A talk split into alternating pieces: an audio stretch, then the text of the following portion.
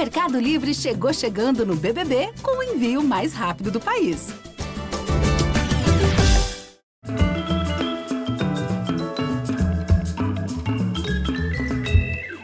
Boa noite, bem-vindos. Foi uma noite extraordinária no lendário palco da Royal Opera House em Londres. Na casa lotada, a eletricidade no ar tinha som. Naquela acústica perfeita, ressoava o zum, zum, zum de expectativa da elite cultural inglesa. Era a noite de despedida do Principal Dancer, o primeiro bailarino do Royal Ballet, a maior companhia de dança do país, uma das mais importantes do mundo. Depois de 18 anos na companhia, ele partia coberto de glórias.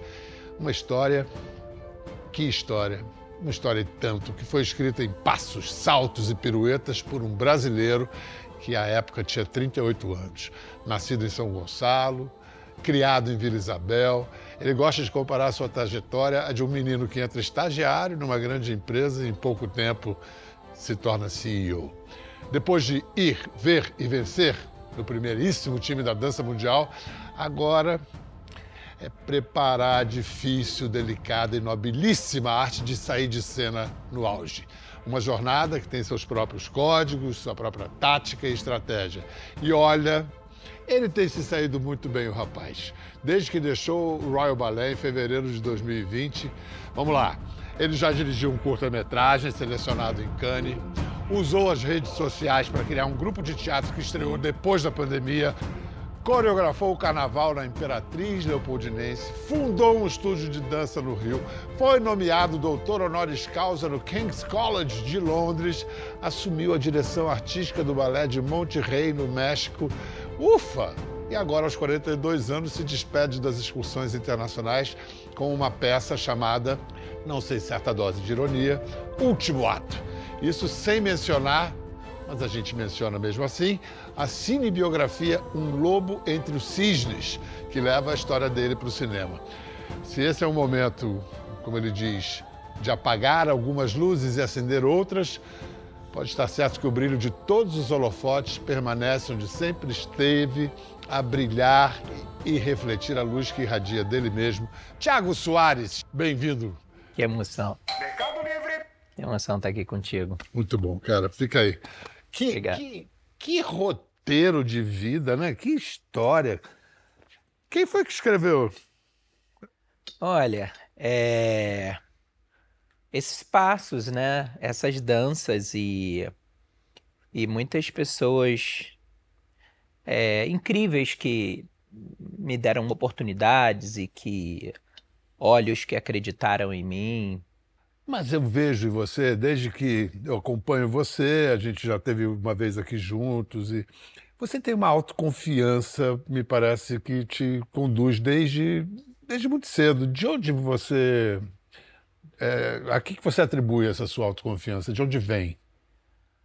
Olha, Pedro, eu, eu sempre joguei muito com a intuição, é, mas sempre também usei é, como meus nortes pessoas, figuras é, que de alguma forma foram mentores, professores, e, e eu tive muita sorte de ter tido muita gente brilhante e que soube me dar conselhos e por algum motivo incrível eu soube escutar no momento certo.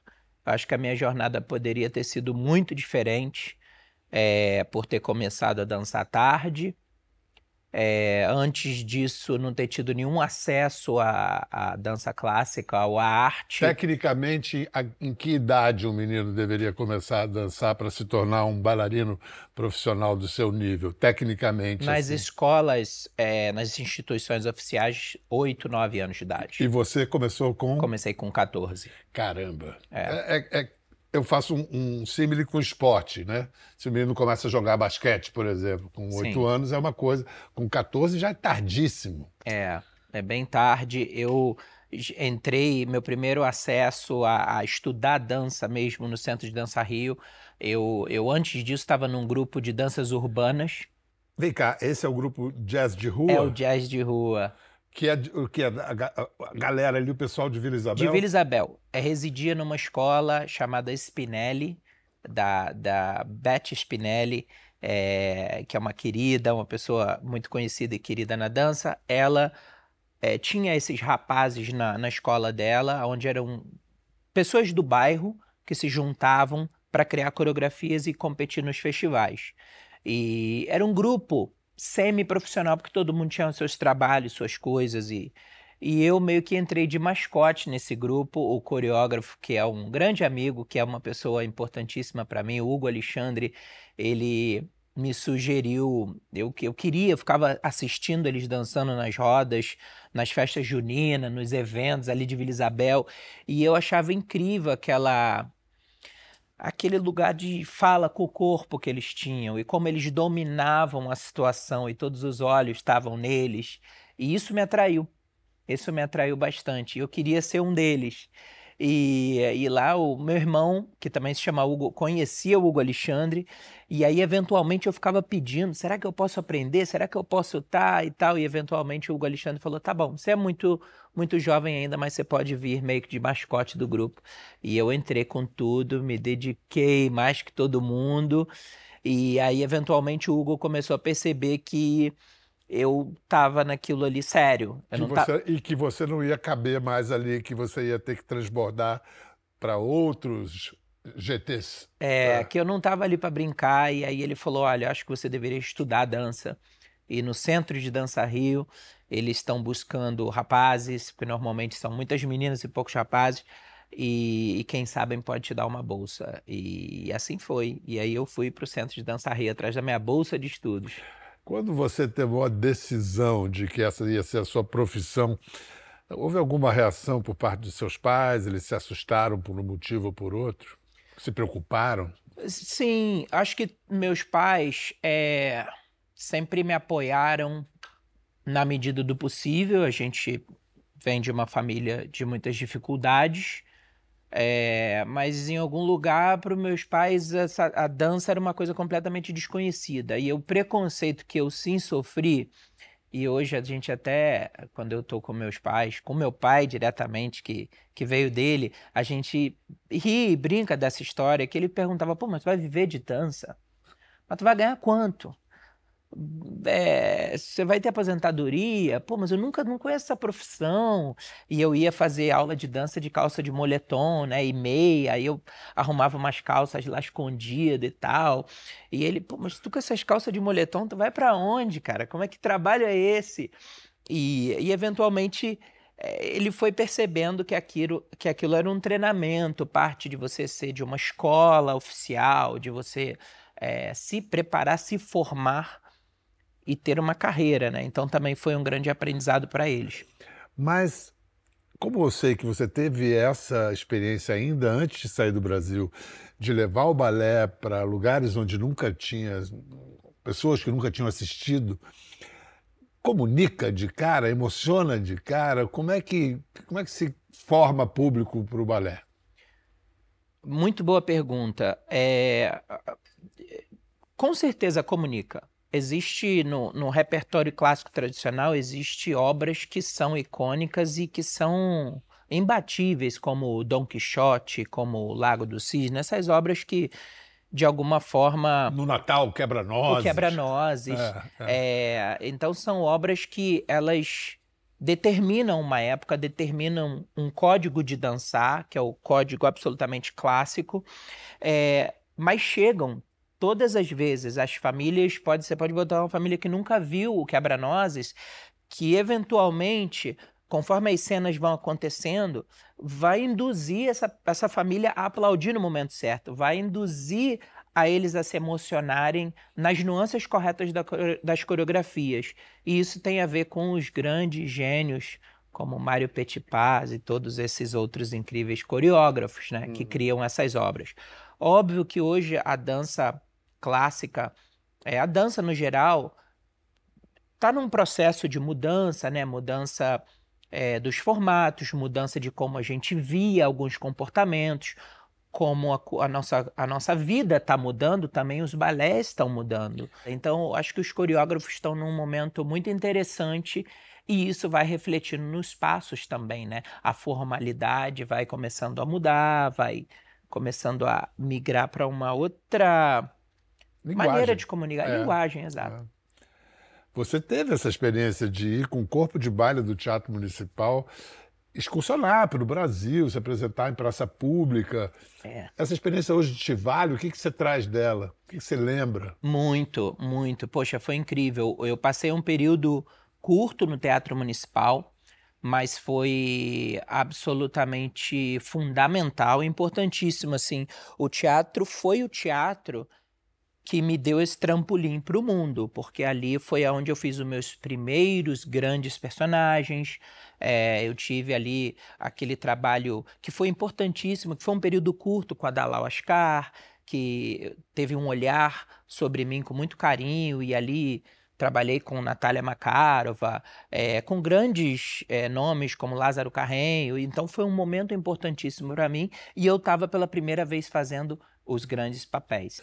Tiago, é, a vida de, de um bailarino tem em comum, tem várias coisas em comum com atletas. Disciplina, uma vida monástica e tudo. E dor. Uhum. Eu conheço ex-atletas que não conseguem ver um, cinema, um filme inteiro sentados na mesma posição, começa a doer tudo. Como é que você está fisicamente? Não sabe nem como começar a limpeza do fogão? O banheiro tá precisando de um belo trato? O tênis que era novinho sujou depois do show? Cif Limpeza Milagrosa salva. Ele remove 100% da sujeira difícil, sem esforço, em mais de 100 superfícies. Por isso, quem conhece, ama. Parece milagre, mas é Cif. Graças a Deus, muito bem eu me sinto muito bem. É, é verdade que essa profissão é uma, uma regra que você tem que entender muito rápido é que você tem que fazer amizade com a dor. Criar um relacionamento com a dor. Negociar? Negociar. Porque muitas vezes você tem um calendário importante é, para sua carreira é, artística e também para o seu bolso e você tem que seguir. Uhum. Não tem jeito, não, não dá para adiar ou cancelar. E, mas você tem uma tendinite no joelho, ou você tem é, uma fratura de estresse, ou você tem. Pô, mas se você força uma tendinite, força uma fratura de estresse, pode piorar. É verdade. E, e, e aí está o lugar do negociar. É, a uhum. maioria dos artistas de companhias tem seus médicos, tem seus fisioterapeutas, onde eles estão lá para te dar essa base e cuidar de você.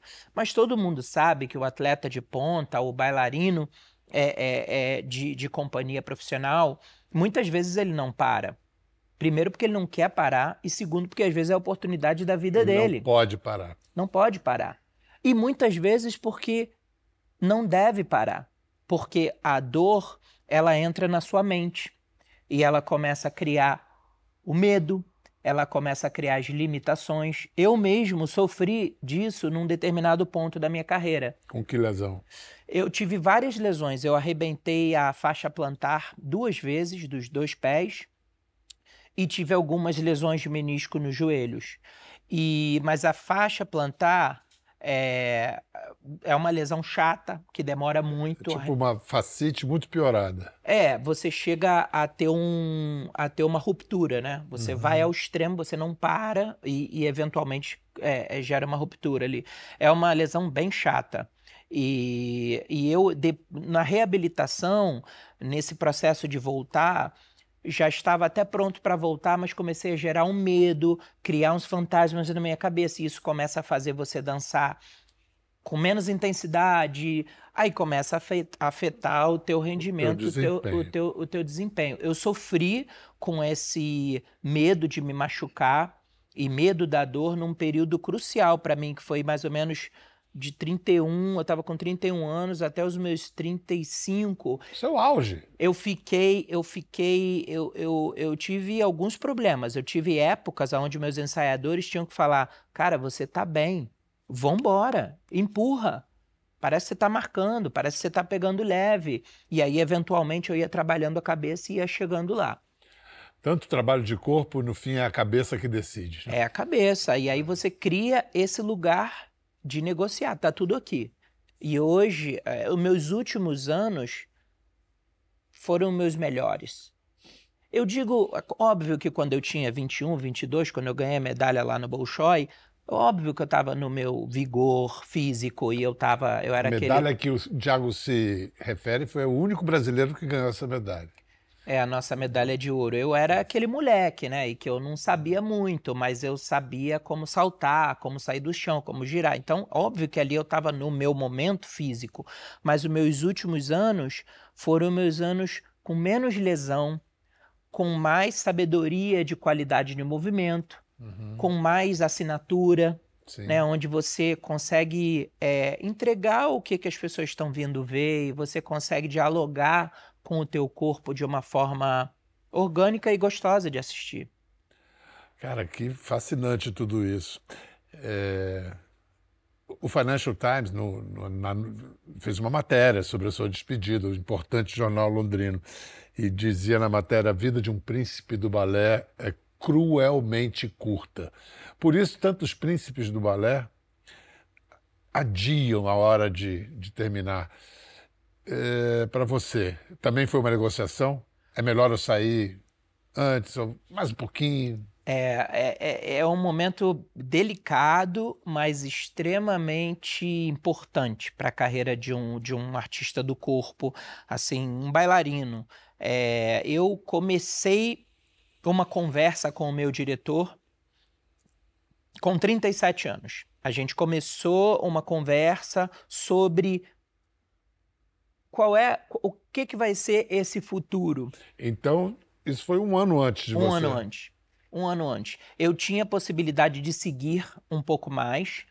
É, é, óbvio que o meu repertório, quando você vai chegando perto dos 40, é, não é igual para todos, mas a maioria dos bailarinos é, homens, o repertório ele começa a mudar pelo impacto físico que, que é o trabalho. E, e o meu diretor começou a conversar comigo, ele começou a conversar, olha, talvez em algum momento a gente vai fazer alterações, e mas você tem uma linha do tempo com a companhia muito legal, e você tem um segmento. E eu percebi que era a entrada para gente, a gente conversar sobre isso. E aí as primeiras conversas não são legais, né? Porque você começa a pensar, cara, tá acabando. Será que estão achando isso de mim? Será que não sei o que? Será que estão notando? Será que. E, e, e, na verdade, hoje eu sou muito agradecido por esse essa, esse momento de mentoria do, do, do meu ex-diretor, que foi o Kevin O'Hare, porque ali eu comecei a entender que eu poderia continuar dançando sim, mas eu tinha que tomar uma decisão de deixar alguns papéis do repertório se eu quisesse sair no meu auge. Mas o papel que você escolheu para sua última performance foi o papel que você fez lá no início, Onegin. Onegin, é, Onegin, que, foi, que, é um, que é um grande papel, é o, o Eugênio Onegin do, do John Cranko, da, da, da versão do John Cranko com música de Tchaikovsky. Esse, esse personagem ele me acompanhou eu tive a oportunidade de fazer esse personagem quando eu estava com 22 anos a primeira vez. E, e fui fazer no meu último espetáculo com a Royal Opera House. O que é lindo é que é um espetáculo, é um, é um personagem para um artista maduro.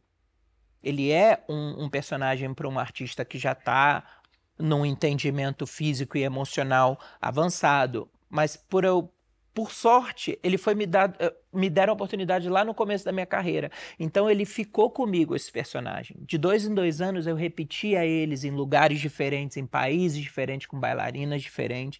E eu dava, eu dei tudo por esse personagem, absolutamente, todas as vezes. Então eh, foi acumulativo esse lugar com esse personagem. Então eu realmente, assim, com toda a humildade de teve grandes artistas que fizeram esse personagem e grandes, Richard Craig, grandes bailarinos. Mas eu realmente, quando eu fiz a minha conclusão lá no Royal, eu sabia que esse personagem era meu. Será para sempre. É. Você falou da Marsaide. Quando você veio aqui em 2017, você veio com ela para conversa. Era um outro cenário, claro. E um dos assuntos que surgiram foi, foi esse, a hora de pendurar as sapatilhas. E você tinha na conversa, acabado de dizer que a droga que vicia o bailarino, que compensa todo o esforço, acontece num instante, num giro, numa variação no palco. Daí foi a deixa para eu provocar a Márcia. Como é que se larga uma droga dessa, Márcia? Não se larga. Entrou nessa, essa droga não se. Essa Mas não droga... tem uma hora que tem que encerrar a carreira, abandonar a carreira, o palco? Como é que faz? Eu não sei, porque eu nunca encerrei nada. Eu sei, minha vida foi eh, de bailarina, passei para ser diretora, de diretora, entrei na coreografia, depois entrei na dança-teatro. Quer dizer, foi. Certo, foi... Mas, a, mas, a, mas tem a hora que deixa de ser bailarina e aí vai para. Né? Bom, a, a, última vez que eu dancei nas pontas foi aqui no Rio de Janeiro, no Teatro Municipal. Eu me lembro que eu tirei meu sapato e joguei para o público. E disse nunca mais. E aí foi o último dia que eu dancei nas pontas. Você jogou suas grande, sapatilhas também para a plateia? Ainda não.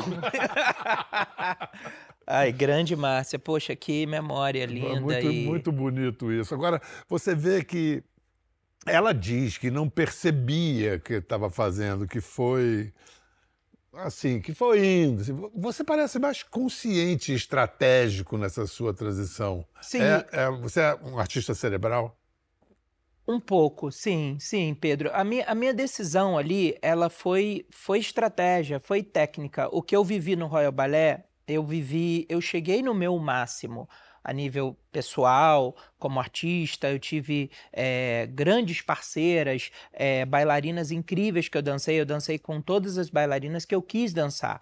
E em relação a repertório, eu estava no meu auge, eu percebia que eu continuar seria me repetir e talvez com a probabilidade de não ser tão brilhante quanto os anos anteriores e eu estava com fome de talvez descobrir quem mais eu poderia ser.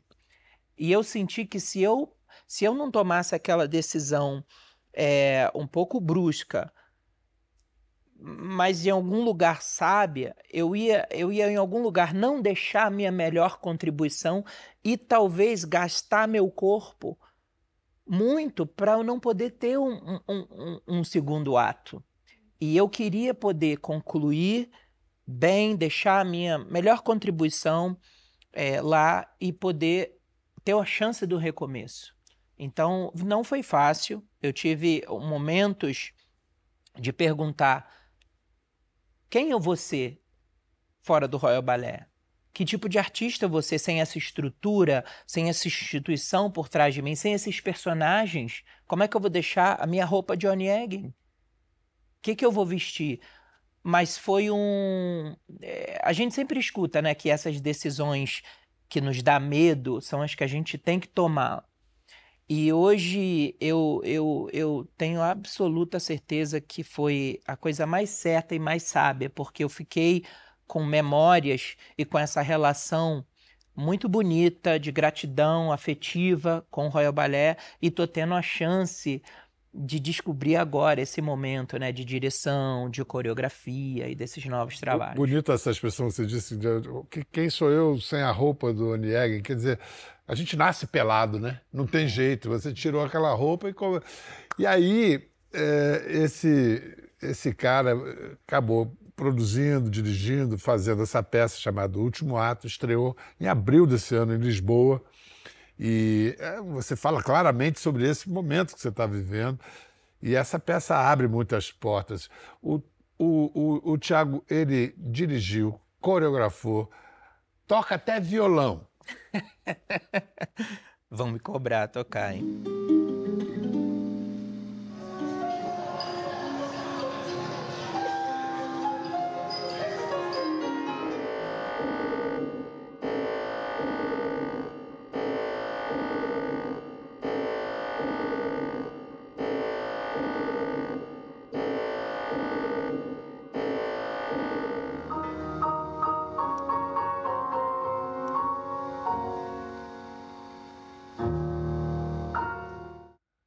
Na verdade, esse último ato é o primeiro ato agora do Tiago. É. maduro, independente, né? A ironia do espetáculo se chamar O Último Ato é que ele começa com o final, com aquela despedida, e é sobre, é sobre irem levando cada peça, cada sapatilha, cada figurino, cada memória, e sobre os comentários, né, que muitos é, falam, poxa, você é o melhor, você tá igual, você tá maravilhoso, muitos, hum, nem tanto, hein? Poxa, você ficou tempo demais. Então é toda essa ironia desse, todas essas informações que a gente recebe naquele final e a descoberta do que fazer. E eu queria um espetáculo que eu pudesse ter esse papo reto com o público, que eu pudesse falar, sim, estou grisalho. Pois é, eu Sim. reparei isso na, na entrevista de 2017. Você- É, o cabelo pretinho, É, é, é. pretinho. E eu que Sim, estou grisalho. Sim, sou um homem de 42 anos. Sim, eu, eu, eu eh, me desfiz desses personagens. Uhum. Em algum lugar hoje estou descobrindo quem eu quero ser. A maioria dos meus espetáculos, eles são ensaiados e programados. Então, você senta na plateia, já está determinado o que você vai ver.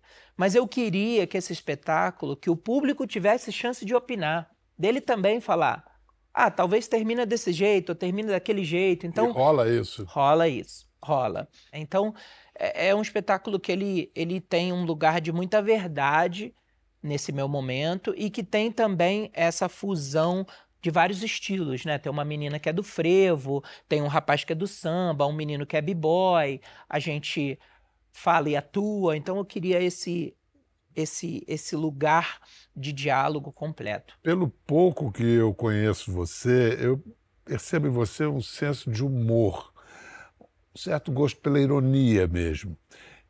Isso foi desenvolvido com aquele humor britânico espetacular.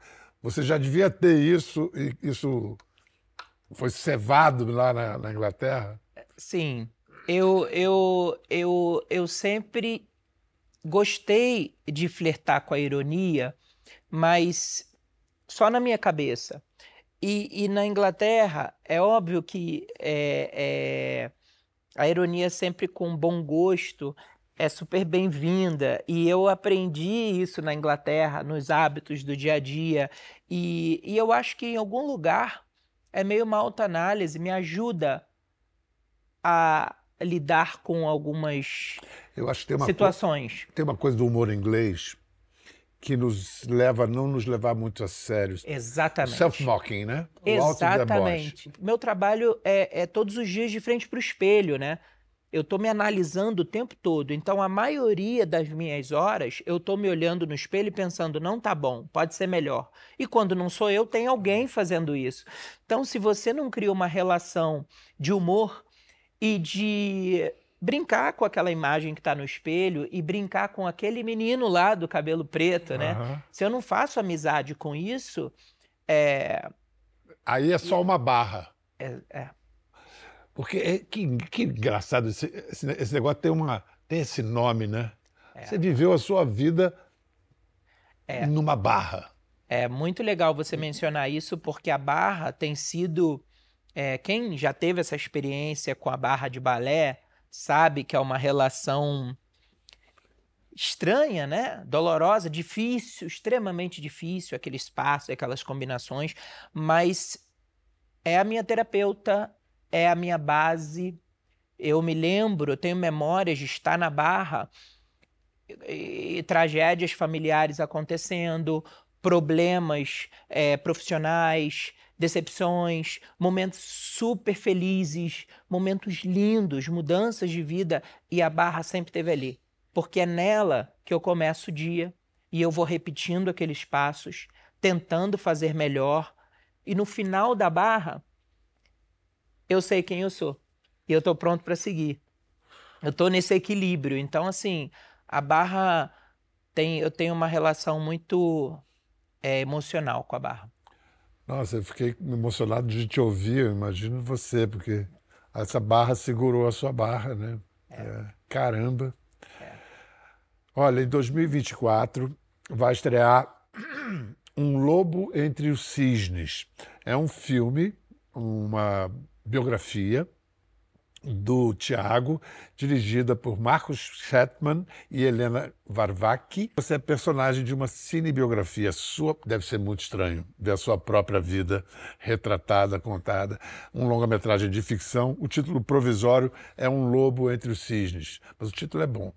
É, você teve envolvimento com roteiro, com filme? Eu, eu acompanhei um pouco o processo de estudo do Marcos, né? Todo aquele, aquele processo da pesquisa e, enfim, abrir alguma, algumas portas e, e possibilidades dele conhecer as pessoas chaves e entrar na minha história é, acompanhei um pouco dessa do processo de quando estavam buscando o elenco e, tu, e, e, e, todo esse processo. Conversou, conversou com o Matheus Abreu, que, conversei que com faz você? Conversei com o Matheus, a gente criou uma, uma proximidade e uma amizade e, e foi, foi muito emocionante esse processo.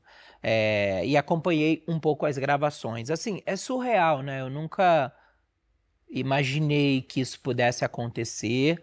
É, muitas emoções, porque tem uma. Em especial, é óbvio que é, é a minha, minha jornada e, e, é uma coisa muito emocionante, mas tem uma, uma, uma homenagem a um mentor meu, que foi uma pessoa inesquecível e que já não está mais conosco e um desses, uma dessas pessoas que aparece na nossa vida e que nos dá é, amor, atenção e, e, o melhor sem querer nada em troca e se vai ainda ainda por cima e, e, era uma pessoa que eu queria que hoje estivesse aqui com a gente, que estivesse acompanhando esse momento.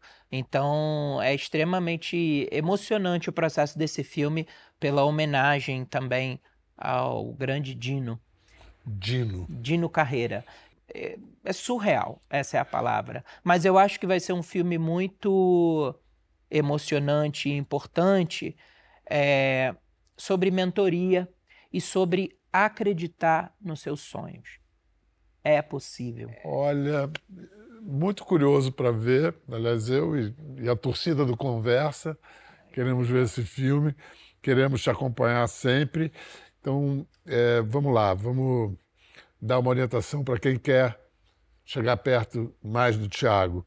É, um filme, Um Lobo entre os Cisnes, está em processo de pós-produção.